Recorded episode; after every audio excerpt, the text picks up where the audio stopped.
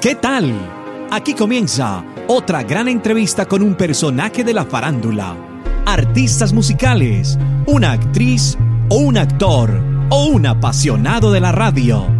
Todos caben en este espacio de revistaquetal.com. Síguenos en todas las redes sociales como arroba revista. Presenta Hugo Valencia.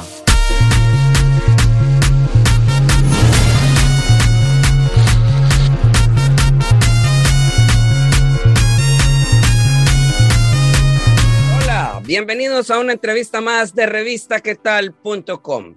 Les habla Hugo Valencia para presentarles el día de hoy un conocedor de la radio, una persona que ha pasado por diferentes estaciones radiales y que ahora emprende su nuevo camino en el podcast. Eh, es este sistema que ya están escuchando las personas ahí en internet, que pueden ir a Spotify, a cualquier eh, plataforma que utilice podcast y pueden escuchar historias, pueden escuchar eh, artistas hablando, pueden escuchar entrevistas con chef, pueden encontrar entrevistas con personas que arreglen carros, historias de terror. Esos son los podcasts. Mauricio Londoño, bienvenido a revistaquetal.com. Hola, muchas gracias por tenerme aquí, Hugo. ¿Cómo estás? Contémosle a esas personas que precisamente nos están escuchando también en el podcast o que nos están viendo ahí en nuestro canal de YouTube, ¿quién es Mauricio Londoño? Bueno, un soñador. Siempre, siempre me encanta innovar, salirme de mi zona de confort y soy una persona que le gusta tener conversaciones con, con, artistas, me encanta la comunicación. Vengo de, de, una carrera de radio de muchos años y soy un curioso. Eso es lo que soy. Cuéntanos cómo fueron esos inicios para llegar a la radio, a la radio convencional. A la radio llegué porque escuchaba mucha música y llegó un momento en donde dije, me dije a mí mismo como, ya que te gusta tanto la música y esa música tú la escuchas en la radio, ¿por qué no trabajar ahí? Si te gusta tanto la música. Y de ahí vino toda la, la intención de comenzar a perseguir ese sueño. Mauricio, y cuéntanos el recorrido de esas emisoras por los que de pronto los que nos estén viendo digan, oh sí, este es el Mauricio Londoño que yo escuchaba en esa emisora. Cuéntanos un poco sobre el paso de esas emisoras y en qué ciudades han sido. Bueno, pasé por muchas. Pasé por Radioactiva en Medellín, luego pasé a Radioactiva Neiva, luego a la Mega Manizales, luego a la Mega Cali. De la Mega Cali trabajé en una estación independiente que se llamaba Radio Hit. Ahí creo que la gente recuerda mucho lo que hicimos con el reggaetón. Luego pasé a Radio Planeta y luego pasé a Bogotá. Eh, esas fueron en Cali y luego pasé a Bogotá a dirigir los 40 principales. Y como lo dije en la introducción de esta entrevista, llegas con algo ya distinto, es un podcast, algo que le estás presentando a tus oyentes que ya tenías por toda la vida para que vayan al sistema virtual y te escuchen en el podcast Checking con Mauro. Cuéntanos sobre eso. Checking con Mauro es un podcast que yo comencé a desarrollar para contar historias de artistas y también invitar personas expertas en algo. Aprender. Checking significa como, como mirar, como vamos a, chequear esto, qué tal, eh, para aprender.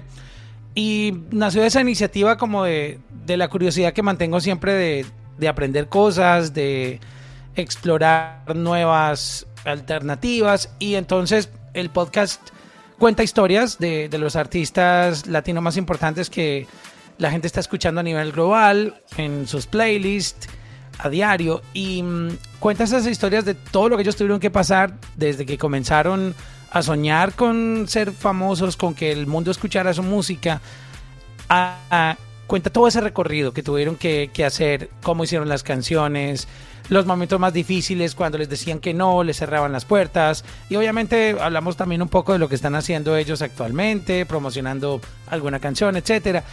Y también invito a algunos expertos de la industria de la música. A mí me apasiona muchísimo todo lo que es el, el negocio de la música, porque no, no, solamente esto es arte de, de, tener una bonita voz, de cantar eh, y tocar el público y hacerle erizar la piel, sino también negocio. La, la, música es un negocio así como la gastronomía, como eh, el entretenimiento, el cine, como eh, la, la industria automotriz, como los deportes, es un negocio más. Entonces también me gusta mucho explorar esa parte, invitando ejecutivos de música, abogados de entretenimiento, para um, tratar de culturizar un poco también las nuevas generaciones, porque si tú no aprendes de este negocio, también eh, va a ser difícil que, que llegues a otro nivel como artista. Entonces ahí nos dijiste que venías de la parte convencional de la radio que uno puede escuchar en el FM o en el AM a la parte virtual en los podcasts. Pero en tu propia opinión, ¿cómo ves la radio? ¿Qué está pasando con la radio? ¿Cómo va a ser el futuro de la radio en tu opinión? Porque vemos que de todas maneras las personas escuchan la radio convencional, pero vienen perdiendo oyentes. ¿Qué opinas tú sobre eso? La radio sigue siendo un medio muy importante. Para mí es un medio demasiado influyente. Eh, siento que necesita una especie de reinvención en la parte contenido. Este, porque se sigue haciendo, para mí, en, mi opinión personal, muy al tiempo de cuando no había redes sociales o cuando no existía el streaming. O sea, todavía se, se hace pensando que, que, es el único medio para consumir música o, o contenido hablado.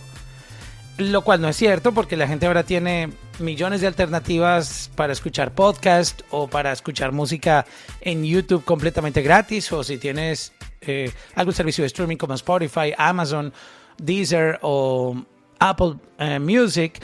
Entonces, para mí, si la radio vuelve a hacer lo que hacía antes, que era eh, buscar ese nicho, apoyar artistas nuevos, mm, no sonar lo que está pegado, sino en el caso de la música, tocar la nueva generación de artistas que van a ser los próximos Maluma, los próximos eh, Shakira, el próximo Juanes colombiano, en, el caso de, mi país, este, creo que tendría un impacto más grande porque estaría generando un nuevo trend.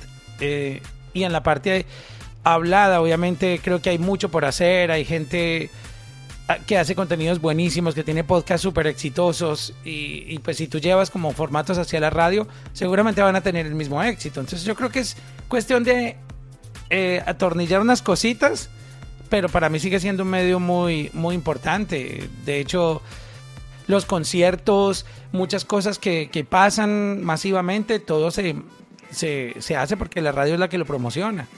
Eh, es como mi, opinión así por encimita de, de lo que sería. Mauricio, y llevas mucho tiempo en la radio, pero también ahora en el podcast estás haciendo entrevistas con artistas.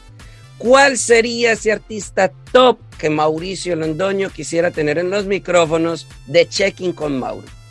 No tengo, sabes. A mí me gusta ser sincero, yo no tengo un nombre como que mi, mi sueño, mi meta es sentarme con esta persona. Obvio, me encantaría poder sentarme con todos los artistas que tienen una trayectoria súper eh, larga, que han logrado permanecer por décadas en, en la industria.